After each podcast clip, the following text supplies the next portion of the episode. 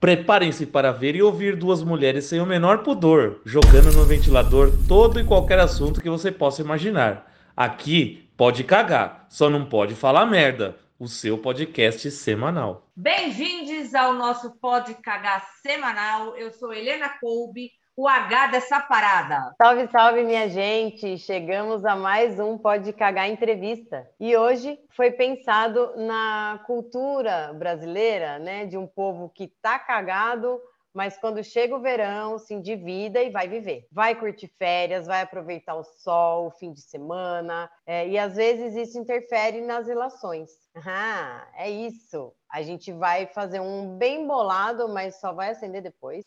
E a gente vai falar sobre relacionamento, férias de verão, dinheiro e educação financeira com a nossa entrevistada. É isso aí, Karine. Ela é advogada, consultora financeira, mãe do Arthur e dona de todas as planilhas da casa dela. E sabe muito bem o que é conciliar prioridades financeiras dela, da família e dialogar. E isso implica ainda em dialogar com o marido, falar filhinho agora não é hora, tem que administrar muita coisa. A gente vai falar isso tudo com ela, que é um mulherão da porra, e vocês vão ver. Especialmente nessa época, para é, pagar o cartão dos presentes de Natal, né? Organizar as férias agora de janeiro, as compras de material escolar, IPVA, carnaval, se vai ter ou não, né? A gente ainda não sabe, mas estamos caminhando para talvez não, não é? E ficar com dinheiro o ano inteiro, tá? E a convidada de vocês hoje é a nossa Cagamori, Joyce Freitas. Oi, gente, tudo bom? Helena, Karime, muito obrigada por estar aqui. Oi, Cagamores, estou muito feliz de estar aqui. Eu adoro Pode Cagar me sinto meio, meio mãe junto, porque o que eu torci para esse pode cagar dar certo foi uma coisa absurda. Ai, muito obrigada. Bom, então vamos lá. Antes de irmos para a nossa primeira pergunta, eu gostaria de dizer que a Joyce, ela é minha amiga e fez jus à promessa que me fez quando eu contratei ela como consultor, com a consultoria financeira dela. E ela tem um Instagram que é o Educação Financeira Muda a Vida e realmente me ajudou muito. Então vamos logo para essa entrevista que eu tô doida para perguntar. Joyce, seja bem-vinda ao Pode Cagar Entrevista e bora logo aproveitar essa baita oportunidade de conversar aqui que o tempo é curto para o tanto de coisa que a gente quer perguntar. Ainda mais eu, né? Tô, tô, tô, com o cartão todo chorado. Nossa. Se eu te contar, menina do céu. Eu quase tive um troço, que a fatura nem chegou, mas chegou a notificação só. Vamos lá. Veio dois envelopes do cartão de crédito? Ah, então. Nossa, vem até grosso, sabe? Ah, dá até medo de abrir, gente. Nossa, juro para vocês. Vamos, vamos para a pergunta, porque senão vai me dar ataque cardíaco.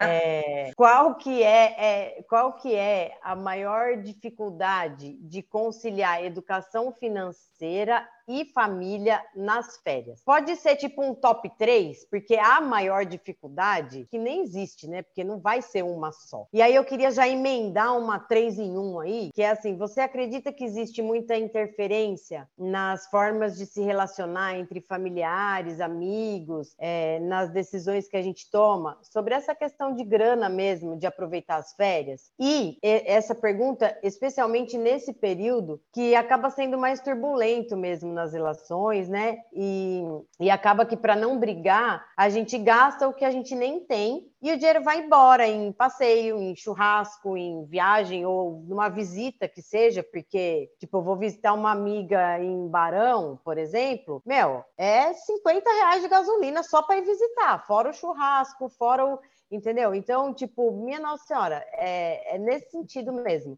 né? E aí acaba gerando uma treta, porque tipo, fica em casa, amor, não tem dinheiro nem para pôr gasolina, mas daí a gente bota, porque, ai, vem aí, férias, enfim. Esse combo não, mas aí. a gasolina pela hora da morte, como está, né? Não, super, né? Mas vamos lá, Karine. É, é esse o combo. Primeira coisa, e isso vale para educação financeira não só na questão de férias.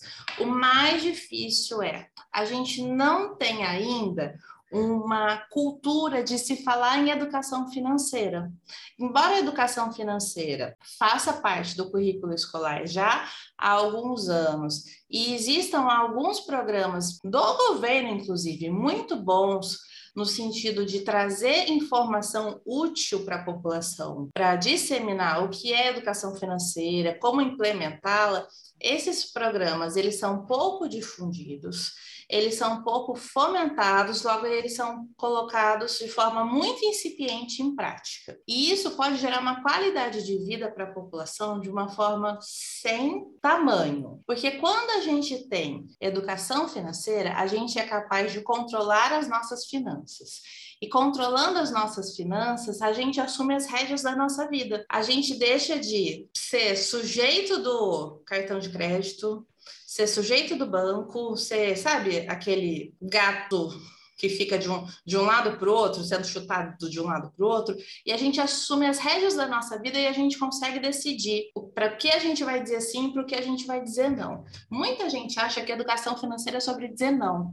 Dizer não para o churrasco, dizer não para as férias, dizer não para ir passear, dizer não para tudo. Só que a educação financeira é sobre dizer sim. É sobre dizer sim para você ter uma boa qualidade de vida quando você for mais velho. É dizer sim para você poder proporcionar estudo numa escola de qualidade para os seus filhos, se isso é um sonho seu. É dizer sim para você poder fazer uma viagem mais bacana, se isso é um sonho seu.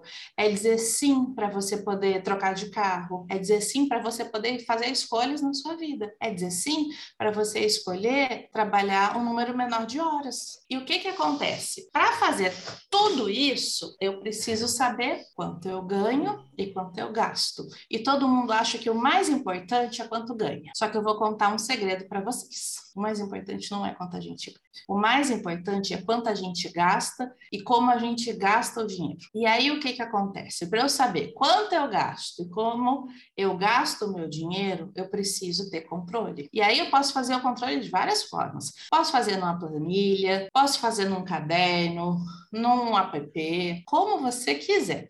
Helena está ali balançando a cabeça porque a gente trabalha nessa luta faz mais de dois anos. E o que que acontece? Por que que a maioria das pessoas tem dificuldade de fazer o controle? Porque fazer o controle significa ter que dizer não para alguma coisa. Porque quando eu faço o controle e eu descubro que eu tenho uma renda de, sei lá, R$ 2.200, pensando aí em pouco mais de dois salários mínimos, eu não posso comer fora todo final de semana provavelmente gastando 100 reais aí por refeição. Só que se eu não faço controle, eu passo no cartão de crédito e quando chega a fatura eu pago o mínimo e eu vou enrolando com rotativo, eu não penso nisso. E como é que é o nome disso? Compra por, por impulso. E por que, que eu faço isso? Gatilho emocional. E muito provavelmente o problema que está por detrás disso, além de ser um problema financeiro, é um problema emocional. Só, só um recorte. Foi o que a gente falou de consumo e consumismo mês passado. Lembra que a gente comentou de completar o vazio com mais vazio? É isso. Uhum. É isso. Tem gente que faz isso com comida, tem gente que faz isso com álcool, tem gente que faz isso com narcóticos, com drogas ilícitas, tem gente que faz isso com compras. Cada um escolhe um objeto para ser a sua compulsão. E muita gente faz, tem compulsão por compras. A questão é que quando você é um alcoólatra, você pode ir para o ar. E quando você é um comprador compulsivo, você vai para onde? Para as lojas. É. Educação financeira muda vidas? Pelo menos segue o, o meu Instagram, por favor. e aí, respondendo a sua segunda pergunta, Karine se a educação financeira é um tema que causa muito conflito dentro do âmbito familiar. É, por quê? Porque quando a gente passa a desenvolver essa consciência sobre a educação financeira, a gente tem que aprender a colocar limites. E toda vez que a gente vai colocar limites, a gente vai gerar conflito. Por exemplo, eu não sei o filho de vocês. A primeira palavra que o Arthur falou não foi mamãe, não foi papai, não foi eu te amo. A primeira palavra que o Arthur falou a Helena tá dando risada porque ela é minha amiga, ela sabe. Foi não. Isso demonstra o quê? O tanto de vezes que eu falava não para ele. Ai, o Thales também. Ou seja, você também é uma mãe que põe limites no seu filho. Na verdade, essa é a tarefa dos pais. A tarefa dos pais é impor limites aos seus filhos. E aqui eu vou citar uma pessoa que não tem nada a ver com educação financeira a princípio, que é o Rossandro Klingen, que eu adoro de paixão. E ele fala muito sobre essa questão de limites, respeito, que o amor é um sentimento complexo, que na base dele está o respeito, naquele livro dele do Help Me Eduque, muito do que ele fala lá, a gente consegue trazer para a realidade da educação financeira. Por quê? Tem a ver com limites, com escolhas, com troca intertemporal. A gente faz troca intertemporal o tempo todo com crianças. Quando que você não falou para os seus filhos?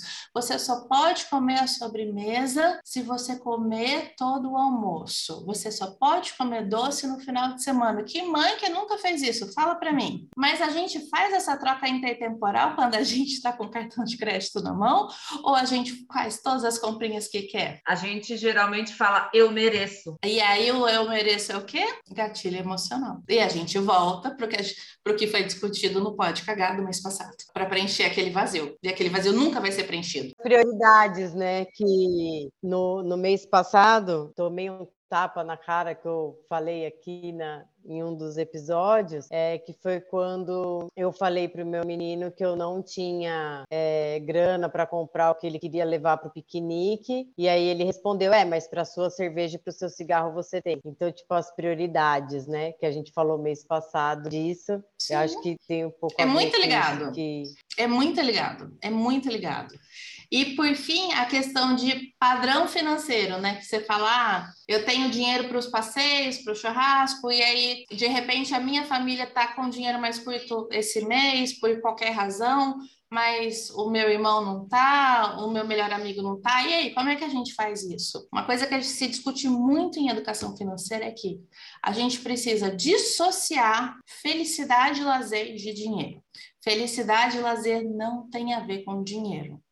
E a gente às vezes acha que sim. Então, o que, que eu quero dizer? Uma das primeiras coisas que eu faço quando eu trabalho com uma família é: vocês saem sempre para comer fora? Assim, famílias que têm um padrão financeiro parecido com o nosso saem para comer fora pelo menos quatro vezes por mês, ou seja, uma vez por final de semana. E aí eu convido as famílias para deixar de sair um final de semana. Já fiz esse convite para a família da Helena. A gente fez. Fez e foi um sucesso, não foi? foi, Helena? Você foi. quer contar? Eu e o Marcos, a gente sempre foi da gandaia, né? Então, enfim, a gente sempre saiu. Tanto que as crianças falavam, nossa, hoje, o final da tarde, tá tão gostoso, a gente podia ir para um barzinho, comer um petisquinho. E o outro lança, é com limonada suíça, ou seja, né?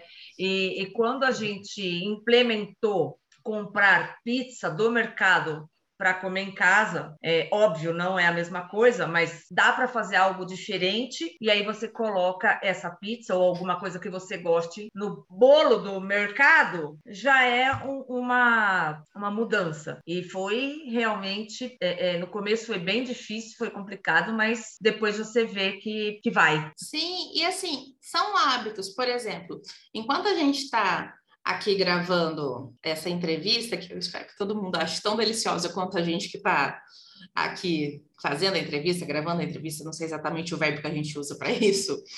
Lá em cima na minha casa tem três amigos e o meu marido. E toda quinta-feira a gente se reúne para jogar. A gente joga RPG, não sei se vocês sabem o que é, que é Rolling Playing Game. É um jogo de imaginação tal e a gente come assim, um delivery e tal. Então, assim, por exemplo, eu hoje pedi um sanduíche que custa 19 reais. E o delivery rachado de quatro reais por cinco pessoas vai dar menos de um real. Então é assim, quanto que vai gastar para a gente se divertir? 20 reais? Se a gente fosse tomar uma, uma cerveja, no bar ia ficar quanto? Não ia ficar 20 reais, ia ficar mais. 20 reais e... é só a minha caipirinha, às vezes. E para vocês terem ideia, os meus amigos chegaram às 7 horas da noite e ficarão aqui hoje até a meia-noite, porque um deles amanhã vai começar a trabalhar às 6 horas da manhã, então hoje a gente vai encerrar os trabalhos cedo.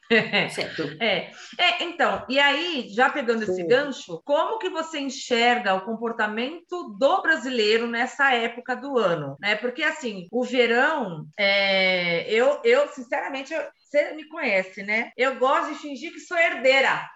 Não é? Eu quero viver de festa, de viagem. Essa pandemia ah, é um surto na minha vida, não só na minha, né? Mas assim, fazer igual formiga e cigarra, sabe? Viver cantando no verão e trabalhar no inverno. É isso, né?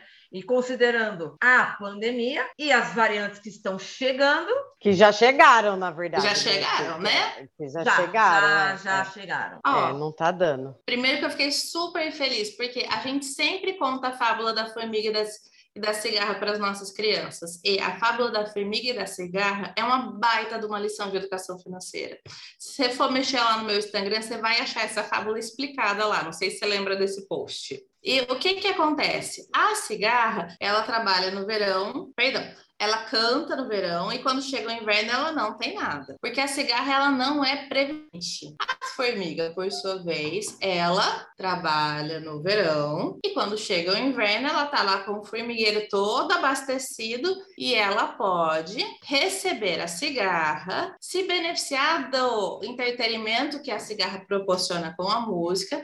E o que, que a cigarra percebe quando ela entra no formigueiro? Que todas as formigas estão lá no momento de confraternização, num momento gostoso. Então, o que, que a gente tem que procurar fazer? A gente tem que procurar encontrar equilíbrio, o equilíbrio que a formiga tem. Então, nosso objetivo, aqui pensando na fábula da formiga e da cigarra, não é ser a cigarra, e sim ser a formiga, que trabalha, mas também sabe se divertir. As, quando a gente é criança, às vezes a gente acha que a formiga não sabe, mas ela sabe.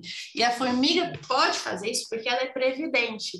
Ela é previdente no sentido de que ela guarda a reservinha dela lá no formigueiro. Então, por que, que a formiga, trazendo isso para nossa realidade, como é que a gente seria uma boa formiga? Eu trabalhei o ano todo.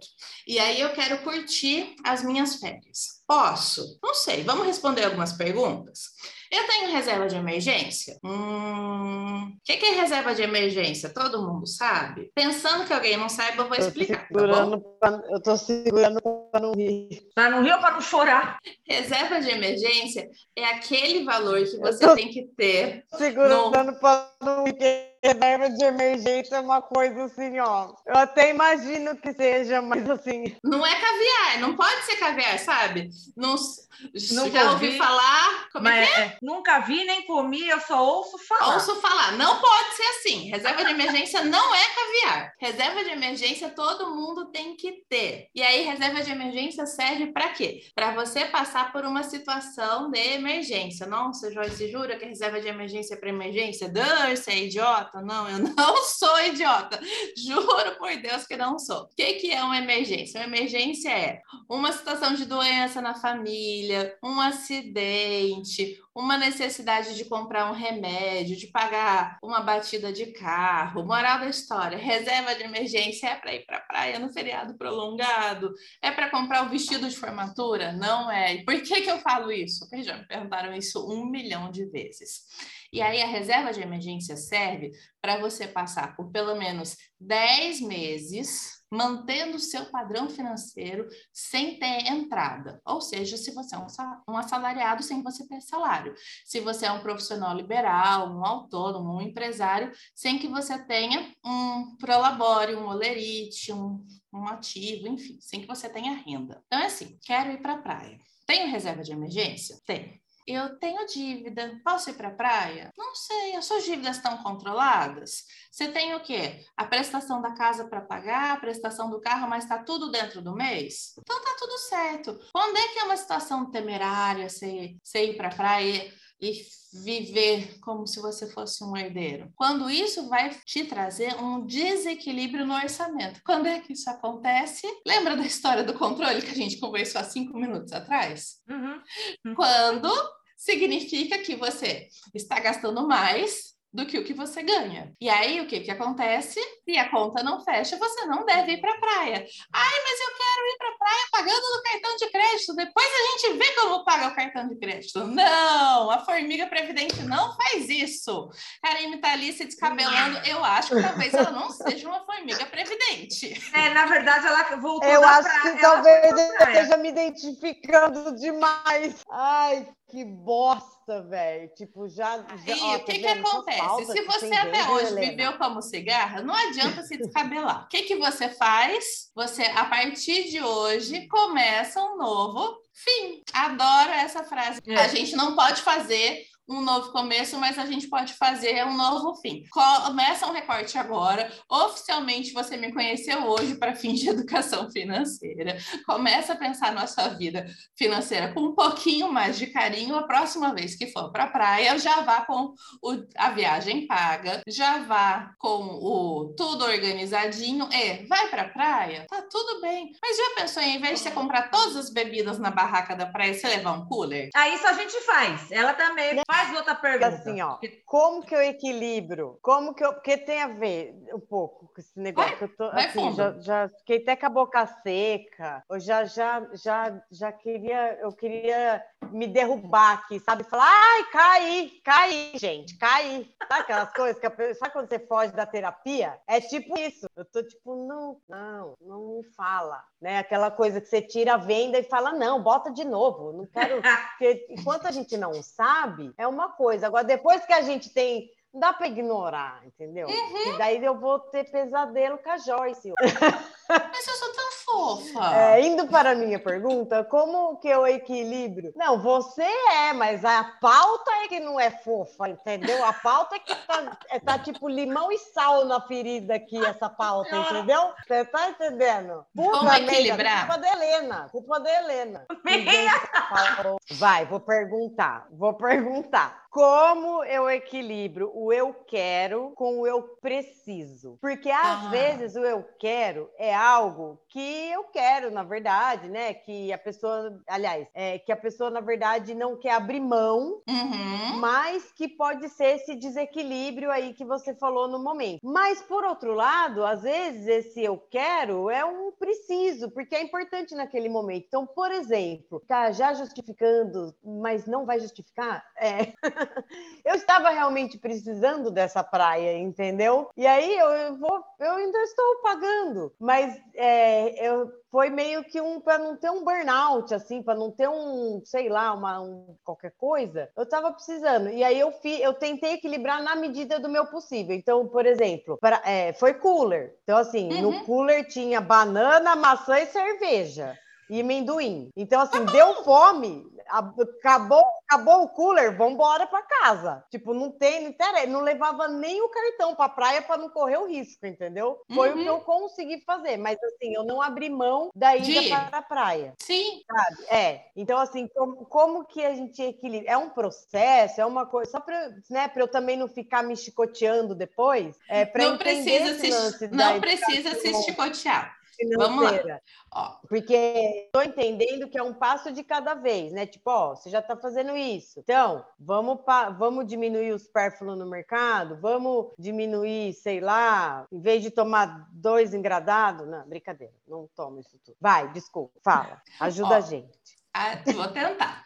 O que é mais importante aqui nessa questão do equilíbrio são duas coisinhas. Primeiro é a história do controle. E você vai me falar, Jesus, ela só sabe falar do controle, parece uma vitrola quebrada essa menina. Por que, que eu falo isso? Porque o controle é super mega importante. E quando a gente não está acostumado a fazer o controle, dá preguiça, dá desânimo. Eu faço uma semana, eu não faço as outras três semanas do mês. Eu faço um mês, eu pulo outro mês. E tem que ter filosofia de rock balboa aqui. Ela tá falando isso por minha causa, porque eu tomei bronca esses dias que eu não fiz lição de casa. Não estou citando nomes, a ética profissional me impede. A carapuça é filha única, né? Veste quem quer. Tem que ter filosofia Ela do rock mesmo se entrega. E vai. Tem que ter filosofia do rock balboa aqui. Eu não sei se, se todos os cagamores aqui entenderão a referência, mas, amores, se vocês não entenderem, para o vídeo nesse momento e procura lá o discurso do rock balboa para o filho dele no filme 1. Não importa quantas vezes a vida te derrubar. Importa quantas vezes você vai se levantar. Ou seja, não importa quantas vezes você vai começar e vai parar de fazer o controle. O que importa é que um dia você vai começar a fazer o controle e você não vai mais parar. E aí, tendo o controle, você vai perceber que o negócio é meio viciante. Então é assim, nossa, olha, sobrou, sei lá, 100 reais no final desse mês. sobrou 200 no final do outro mês. nossa, olha, eu, cons eu consigo ver que com esse dinheiro que está sobrando, eu posso começar uma previdência privada para lá e para o Henrique. Eu posso pagar aquele curso de inglês que eu queria para Maria Luna. Eu posso ajudar o Thales a ir para aquele programa de intercâmbio que ele queria, sabe? Então você começa a perceber que o negócio frutifica através do controle. Por quê? Porque você começa a canalizar o seu dinheiro para outros lugares porque você percebe aonde está o buraco do seu navio. E nenhum navio afunda por causa de um buraco grande, porque o buraco grande a gente tampa. Os navios afundam por causa dos buraquinhos pequenos. A mesma coisa é com o orçamento mensal de uma família. Nenhuma família se descontrola por causa da prestação do financiamento de uma casa. Por quê? Porque todo mundo sabe de qual quanto custa a prestação do financiamento de uma casa. Agora, se eu perguntar para vocês quanto vocês gastam de cerveja, já que vocês me contaram que vocês gostam de cerveja por mês, será que vocês sabem responder assim, de pá, pum? O silêncio. Pode, pode ser em litros. Não, em dinheiro! Não, pode por ser isso... número de long necks, número de long necks por mês. e aí, por isso que eu falo tanto, tanto, tanto do controle. Segunda coisa, troca intertemporal. Aí você vai falar, mas você já falou disso aqui hoje, não faz tanto tempo, para que, que você está falando disso de novo? Porque com a história da troca intertemporal, a gente abre mão de um prazer pequeno, presente, em prol de um prazer grande no futuro. E aí o que que acontece? Então, por exemplo, você me falou que você foi para a praia para não ter um burnout e eu acho um motivo super justo. E se a gente trabalhasse juntas, provavelmente eu te aconselharia a ir para a praia, porque se você tem um burnout, você não consegue produzir. E se você não consegue produzir, você não vai ter renda. Mas a minha questão é: você pode ir para a praia hoje, na sua atual condição financeira, todos os meses? Descer para a praia todo, todo mês, uma vez por mês? Quem toda vez, que, toda vez que tem um feriado prolongado? Não dá. O que acontece? Quantas Mas... pessoas você conhece que, mesmo não cabendo no orçamento, fazem isso? Um monte, um monte, um monte, um monte. Eu já tive clientes que passaram por aqui e faziam isso. E aí o que que acontece? Aí a pessoa vira e fala para mim: "Ah, mas você fala, você fala tudo isso de educação financeira porque você é rica. Eu nunca fui para Paris". Aí você fala: "Ah, realmente, eu eu já tive a oportunidade de, de fazer uma viagem internacional. Mas vem cá, se eu contar 12 viagens por ano para praia, chutando que eu gasto em cada viagem para praia, vai lá, 600 a 700 reais, uma família de quatro pessoas não é muito dinheiro? Quanto é que dá isso por ano? Ah, a gente é de humanas, né, amada? Dá bastante. Dá, dá bastante. Moral da história. Será que se você juntar esse dinheiro durante dois anos, você não paga a viagem para quatro pessoas para um destino internacional? A minha resposta é sim, você paga. E aí eu te respondo: o que que te faz mais feliz? Descer todo mês para a praia lá para Uba Chuva ou ir de dois em dois anos para um destino mais bacana? Todo, São escolhas. Todo mês, uma semana na praia gastando 600 reais dá 7,200. Fiz conta. Ou seja, tudo são escolhas. Para você dizer sim para alguma coisa, você teve que dizer não para outra. Lembra que eu comecei o, a minha apresentação falando que educação financeira não é sobre dizer não, é sobre dizer sim? Só que para dizer sim, você tem que dizer não. E aí, vamos lá com esse gancho de novo, né? E já que a gente está falando de praia, como a gente segura essa onda? Dá uma dica, uma luz já que assim o dinheiro de dezembro já foi, né? De janeiro está indo e aí assim é, com filho ou sem filho, porque tem muita gente que não tem filho, então o Sim. material de escola não é um problema, mas é IPVA, é IPTU, dica, dica, hashtags, amada. Amor, a dica é: você comprou o carro hoje, em dezembro? Ganhou o carro hoje, em dezembro? Não. Moral da história, desde quando você tem o carro? Dá, faz tempo já. Logo, você tem desde tá sempre Tá quase sabe... não precisando pagar IPVA mais. não, não é isso, boba. Ou seja, desde sempre você sabe que você vai ter que pagar IPTU, IPVA, perdão, carro IPVA. Desde quando que você tem a casa, ou que você mora na casa, enfim, aqui no estado de São Paulo, onde estamos nós três, é super comum o locatário pagar o IPTU, em outros estados não é tão comum. Então, O que, que acontece? Essas, essas questões aqui, IPTU e PVA, que enforcam a gente no começo do ano, não são despesas que a gente não sabe que elas vão existir. A gente sabe que elas existem. Então, se a gente sabe que elas existem, a gente tem que se planejar. Aí eu volto de novo no que eu falei. Para a gente se planejar, a gente precisa ter o quê, Helena? Ai, essa já sei, essa é muito fácil. Passa para a próxima. Controle! É, é, eu parafrasei Chaves. Eu sou cringe. Moral da história. Se o IPTU é muito pesado em janeiro, o que, que eu começo a fazer? Eu começo a guardar um pouquinho por mês durante o ano. E aí eu vou lá e pago o IPTU com desconto. Pensando nisso, eu ainda faço assim, ó. Num, no nível 2 de educação financeira. Isso daí, ah, essa parte da resposta, né, que você falou, ah, é, de juntar um pouquinho por ano e tal, perguntar assim, saindo um pouco desse nosso recorte de classe, que aqui já são três, né? Porque uhum. nós três temos condições parecidas, no sentido de que nenhuma de nós passa fome, as três têm carro e tal, mas também temos diferenças no contexto de emprego e renda, enfim. Como uma pessoa que represente uma outra realidade brasileira consegue botar a casa em ordem, consegue guardar esse pouquinho, consegue sair da dívida e ter minimamente é, condições de conseguir juntar dinheiro. É, porque esse juntar dinheiro no Brasil, vamos combinar que se está difícil para nós, imagina para a galera que ganha um salário mínimo ou até mesmo que está sem emprego. Então, só para trazer um outro panorama que eu acho importante a gente trazer aqui. Tá. Agora eu vou contar para vocês, talvez a história mais bonita dessa, desses anos que eu trabalho com, com educação financeira.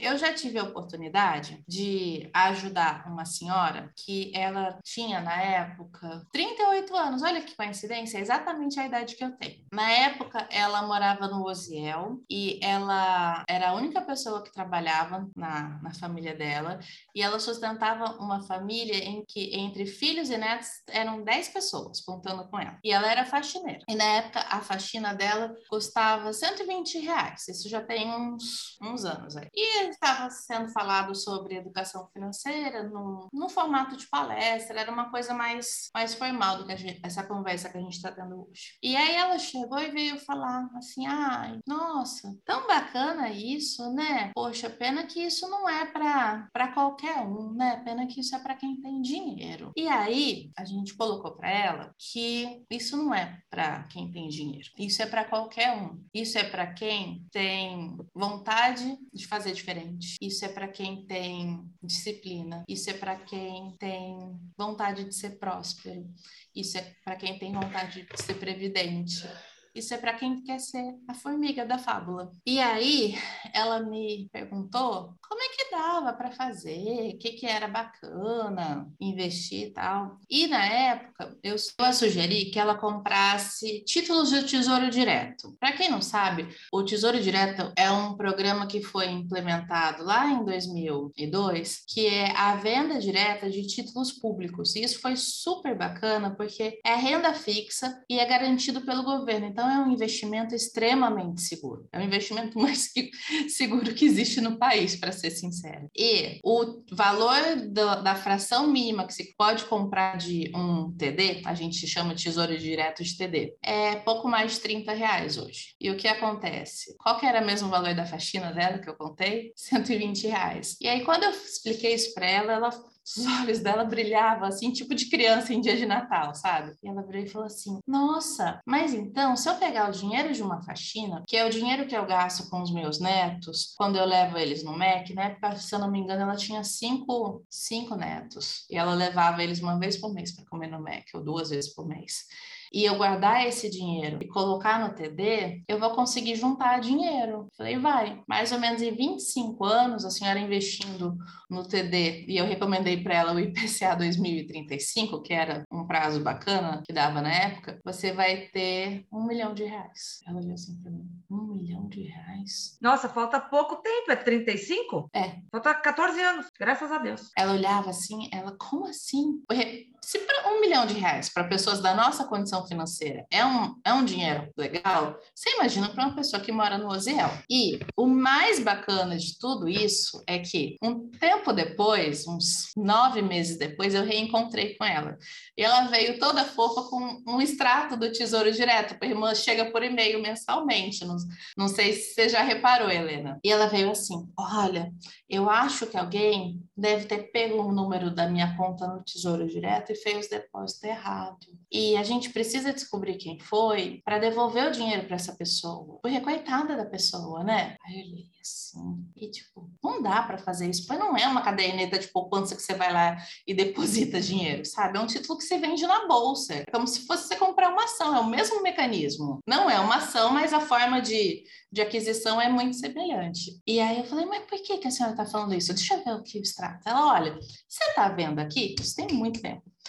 Eu coloquei 5 mil reais lá. Eu olhei assim e falei, nossa, já tudo isso? Só, só isso? Ela é porque eu recebi um dinheirinho e aí eu fui lá e coloquei, igual a senhora falou, né? Guardei, tô guardando. E agora tá dizendo que eu tenho oito. Da onde que surgiu esses três a mais? Aí eu fui explicar para ela que essa oscilação se devia porque é um título do Tesouro Direto e ele oscila de acordo com as intempéries do mercado e de acordo com o nível de confiabilidade do governo. E aí, quando ela descobriu que aquele dinheiro era Ou todo seja, dela. né? Coitada. Agora os 1 milhão em 2035 talvez não vai chegar, porque, né, confiabilidade do governo, desculpa ter te interrompido, mas é que assim, entendeu? E aí, já que eu interrompi, eu queria te perguntar uma coisa, é, que Mas é deixa eu te uma corrigir. minhas... Claro. Qual é o bacana? Você não precisa confiar no governo. Você não precisa achar que o Bolsonaro está fazendo uma boa coisa ou que o governo Dilma fez uma boa coisa, que o governo Lula, seja lá qual for o governo. Por quê? Quando você compra, você está investindo no Brasil enquanto governabilidade. O que acontece? Há pouco tempo. É, não, é isso. O, a, a, a credibilidade, né? Só que ele não oscila, do... Karine. Ele oscila do Brasil internacionalmente tá, tá caída. Tipo, tá, Mas ele tá não zero. está vinculado à credibilidade internacional. É isso que eu, que Ah, eu vou tá. explicar. O que, que acontece? Ele vai oscilar enquanto até chegar em 2035. Quando chegar em 2035, porque eu não falei para ela comprar o Selic, eu falei para ela comprar qual? O IPCA 2035. E o IPCA 2035, quando ela comprou, ele rendia. Quando ela comprou, não, ela deve continuar comprando até hoje, mas a primeira vez que, ele, que ela comprou, ele rendia 8,8 ao ano, bastante, mais IPCA. Ou seja, não importa se o governo tá bom, se o governo tá ruim. Importa que em 2035 eu vou receber 8% ao ano mais a correção do IPCA. Não tô aqui dizendo que eu não quero que o governo dê certo. Não é isso. Eu acho que a gente Não, sim, tem que sim. ter muita coisa para a minha dúvida foi, para melhorar a foi de ordem governabilidade. prática econômica Sim, mesmo, sim. enteu? E, mas É, assim, tipo, quando- porque eu achava tinha relação com a fiabilidade do governo, tipo, com, com o índice é. de risco, sim, não tem. Quando, quando ele chega na data Isso. final, ele não tem. Quando antes dele chegar na data final, ele vai oscilando, então ele vai para baixo, vai para cima, vai para baixo, vai para cima. Mas quando ele chega na data final, que é quando ela pretende resgatar, ele não vai oscilar, ele vai ser renda fixa. E o que acontece? Todo mundo tinha muito receio quando o Tesouro Direto foi reformado, reestruturado lá em 2002, de se ia ocorrer o pagamento direito ou não. Porque antes o Tesouro Direto ele era vendido para pessoas físicas também, mas ele era vendido não em frações tão pequenininhas que dá para você comprar com 30 e poucos reais. Você tinha que gastar assim alguns mil reais para poder comprar um título. E no ano passado, mais ou menos no meio do julho do ano passado, foi pago o primeiro lote do Tesouro Direto nesse modelo novo. E isso fez isso e o, foi, o lote foi pago direitinho. E isso trouxe muita segurança para todos os investidores. Por quê? Mesmo com esse governo ou desgoverno, seja lá qual for a nossa opinião sobre isso, o que, que mostrou? Que foi pago e que foi pago da forma como foi combinado. Então, é um investimento que ele traz uma capacidade de ganho e de segurança para as pessoas que é muito boa e que você precisa de muito pouco para investir. E hoje, com bancos digitais, você consegue fazer isso usando um celular e sem nem precisar pagar corretagem de uma para uma corretora, taxa de administração, nada disso, porque os bancos digitais isentam o TD de, de, todas essas taxas. Agora, deixa eu perguntar uma coisa que eu acho que é comum para quem não tem condição de, de investir, né, que às vezes precisa e tal. Eu, eu, por exemplo, tenho, sou, primeiro que não sobra, na verdade, sabe? E aí é, pode até ser que tenha a ver com o que você falou lá atrás, do controle e tal, mas é, eu ainda tenho as minhas reticências, vamos dizer assim, com relação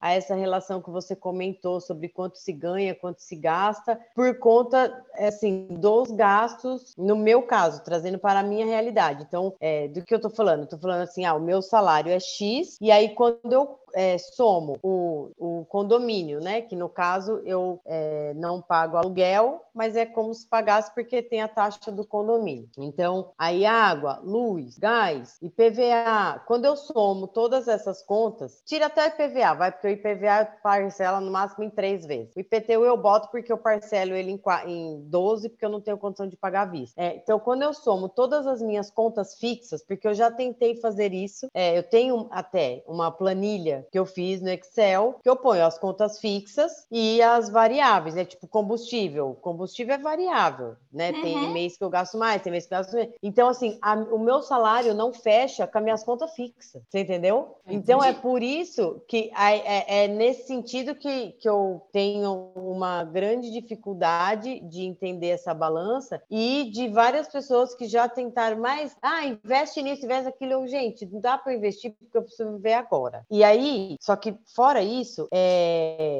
teve uma época que eu até tive um salário legal, e aí foi quando eu fui atrás, falei, bom, agora sobra, né? Porque foi é, o, que eu, o exemplo que eu dei antes de que a conta não bate é a minha realidade hoje. Mas em tempos remotos, eu tive uma fase da minha vida que eu ganhei bem, e aí eu fui atrás, falei, pô, deixa eu ver se eu consigo investir e tal. E aí eu não confiava em nada, porque tinha os riscos e tinha as outras coisas que eu vou chegar na pergunta desse investimento aí que você falou, que é, é uma coisa engessada? Tipo, essa senhora, por exemplo, ela só vai ter acesso a esse dinheiro em 2035? Não. E se ela morrer antes? Tipo, ou morrer não, mas sei lá, porque eu sou eu sou hipocondríaca, né? Eu sempre penso nas doenças, nas coisas. Pessoa, e acabamos de falar, falamos de morte em novembro. A pandemia, então, assim, eu né? penso, tá, se eu tiver um. Eu, é, também, mas não é culpa da pandemia, não. Já era. Só, a pandemia só piorou eu. É, tipo, sei lá, tô, tem, tem, tem um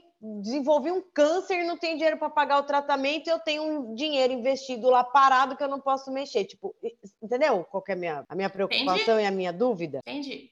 Você quer Socorro. saber se o TD tem liquidez? Sim, o TD tem liquidez. O que acontece? Olha lá, é ela traduz para linguagem matemática. Liquidez.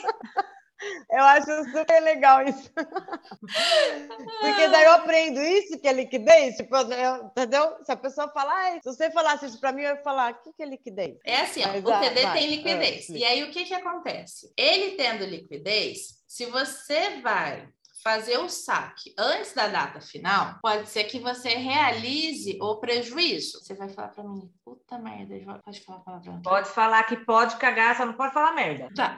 Palavrão pode. O que, que é realizar o prejuízo? Realizar o prejuízo é Lembra que eu falei que oscila para cima e para baixo? Pode ser que quando você precisar, quando você tiver tido essa intercorrência, tenha oscilado para baixo. Então, você colocou lá mil reais, hoje os seus mil reais correspondem a 950 reais, de acordo com a valorização do título. Ou seja, você perdeu 50 reais. É o, é o que você quer? Não. Pelo que você está me contando, você é uma pessoa com um perfil extremamente conservador, você não se sentiria à vontade com isso. No entanto, é melhor você ter essa possibilidade do que você não conseguir resgatar. E aí, a gente tem uma outra coisa, que daí talvez dê um outro. Pode cagar. Fica aqui a hashtag me convida de novo.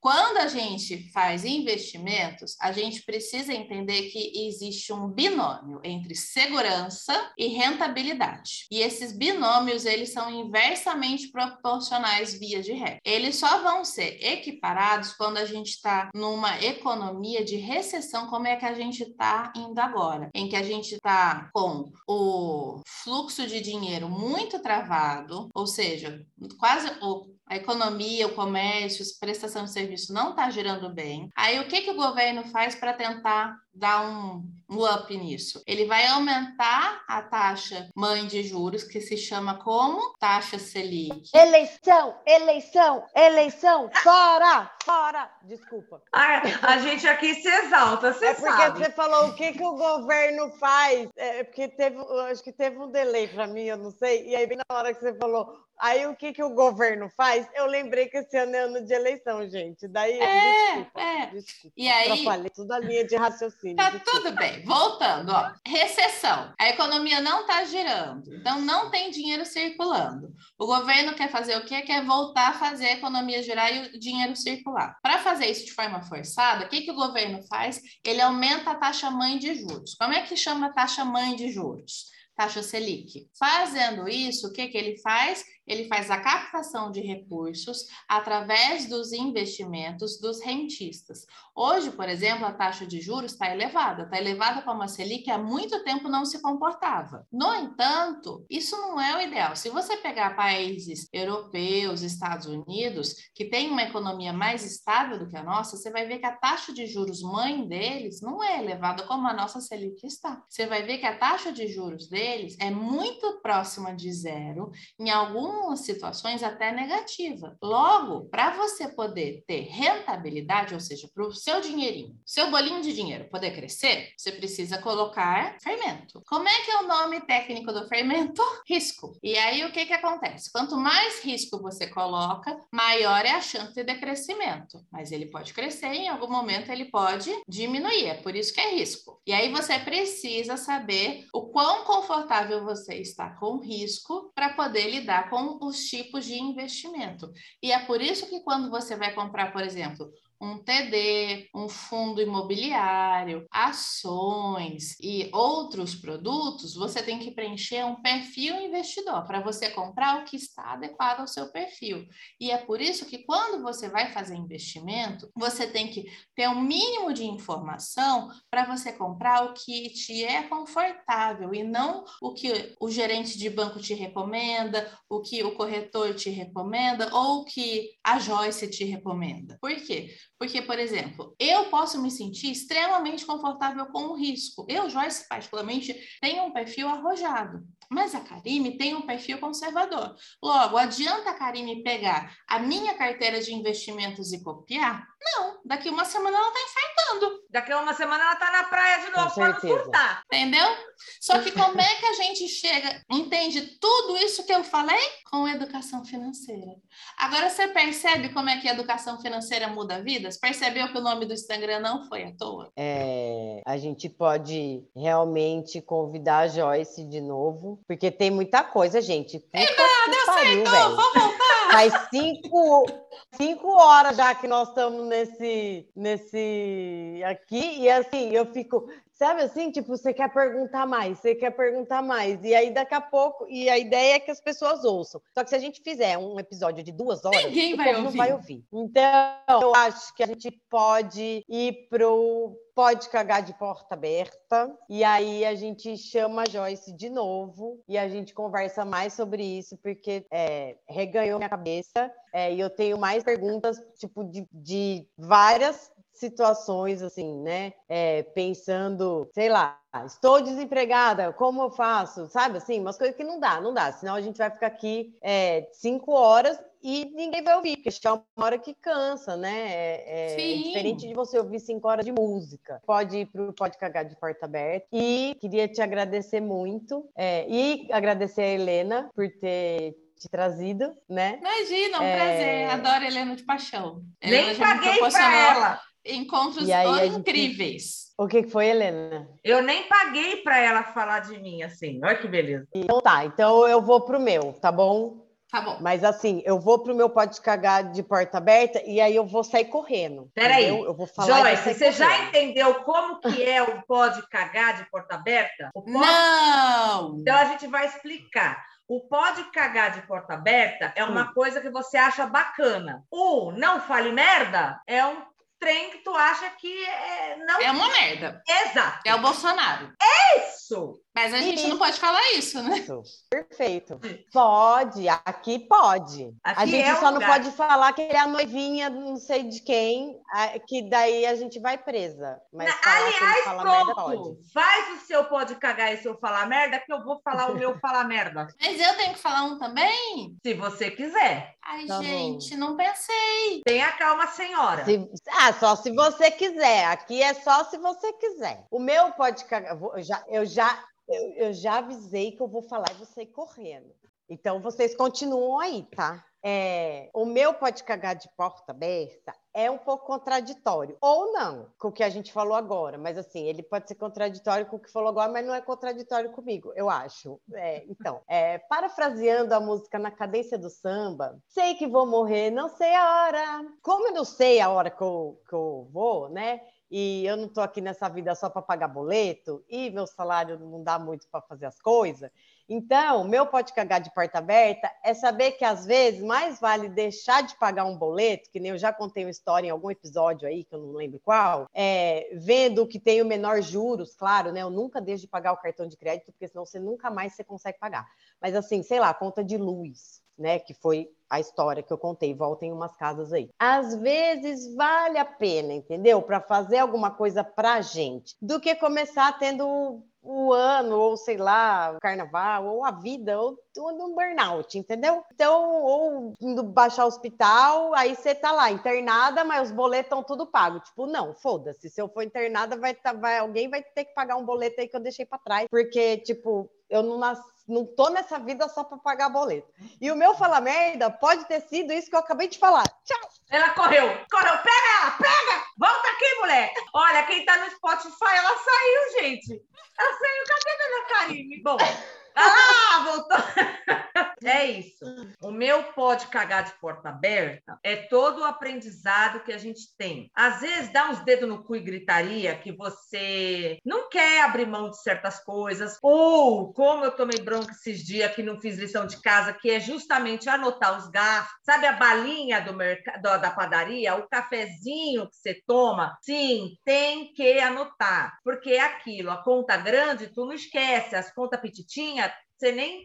Eu, café? Oi, bala? Então, é isso. O aprendizado é passo por passo. E o falar merda hum. não tem a ver com o assunto financeiro, mas tem a ver com o, o, o verme genocida. Eu achei muito errado. Foda-se.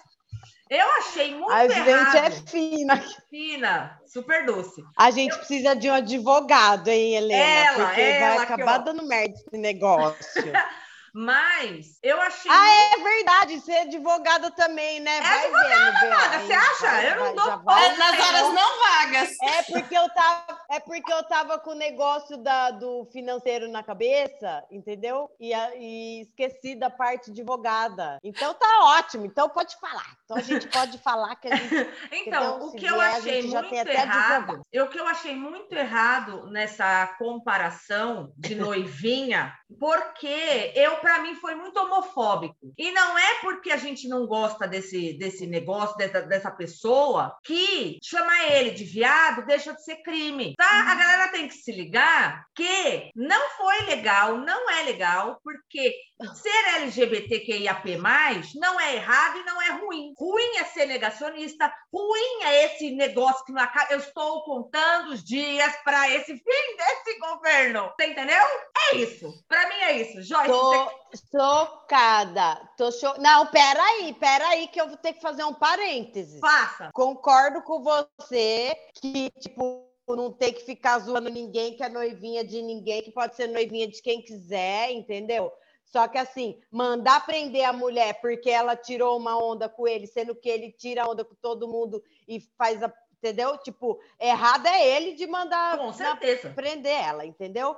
Entendeu? Tiver, porque assim, ele não mandou prender ela porque ela foi homofóbica. Ah, ela isso é mandou verdade. prender porque, tipo, entendeu? Então eu não podia deixar de Não. falar isso. Então Joyce, vamos lá. você pode falar um pode cagar. Ó, meu pode cagar é. De porta aberta. Meu pode cagar de porta aberta é todo progresso só acontece fora da zona de conforto. Para a educação financeira não é diferente. Então é assim, vai ser difícil, vai doer, a gente vai ser resiliente, mas a gente tem que sair da zona de conforto para a gente poder progredir. Como eu falei, lembrem-se do Rock Balboa. O meu Fala merda. Não pode falar merda. Pode falar merda. Já me É, atrapalhei. não fala merda. não pode fala cagar, merda. mas não pode falar merda. O não pode falar merda. A merda é. Os estudos mostram, infelizmente, que as famílias que têm menos educação financeira estão sujeitas a uma maior fragilidade econômica. E tá aí a pandemia que veio e que ainda não foi embora para mostrar isso.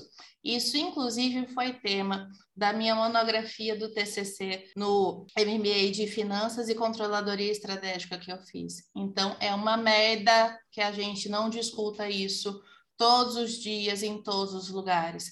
Esse assunto precisa ser parte das nossas vidas. Não dá para a gente achar que isso daqui é um assunto elitizado. A gente tem que discutir isso com os nossos maridos, com os nossos pais, com os nossos filhos. Por quê? Quanto mais educação financeira a gente tiver, mais próximos nós seremos, não só enquanto família, mas enquanto comunidade, enquanto cidade, enquanto nação. É uma merda que a gente não tem educação financeira. É isso. É isso. Cagamores, foi um prazer estar com vocês. Gente do Arrasou. céu, arrasou. Eu acho que é isso. Esse episódio foi para estourar tudo mesmo. Arrasou. Agora a gente vai ter que inventar aí um- um- uma pauta de um mês, é, que toda semana a gente fale de um, de um trem de finança diferente, porque isso daqui, eu imaginei nesse episódio, sinceramente, que ele ia ser. Sabe quando você faz lista de mercado? Pergunta pá, resposta plá, plá, plá. Eh, Pergunta dois, pá, né? Eu achei que ia ser. Helena, eu e você conversando, você achou que ia ser assim? Com mais uma amiguinha nova? Você é louca? Tipo, Enfim, oi? Então, não sei, não sei o que deu na cabeça, mas enfim. Por que você tinha bebido quando você pensou isso? I don't Peraí. know. Deixa, deixa quieto. Então, é, mas eu não sei, eu achei que não ia ser. Ah, eu não sei o que, que eu achei, mas é isso aí. Então, galera, fica com a gente. Até semana que vem. A Joyce volta. Coloca aí, Joyce, é, hashtag volta a Joyce, que a gente vai pensar, vai ter que pensar, vai ter que encaixar em algum mês aí, que tem um ano inteiro pela frente. Não, tá falar- fácil, é, é. Para falar de finanças, porque realmente é muito e aí assunto. a gente segmenta para não ficar tão longo. A gente segmenta. Então, aqui pode cagar só, não pode falar merda. Beijinhos, até semana Um que vem. beijo, meninas. Obrigada. Beijo, até semana que vem. Tchau. Tchau.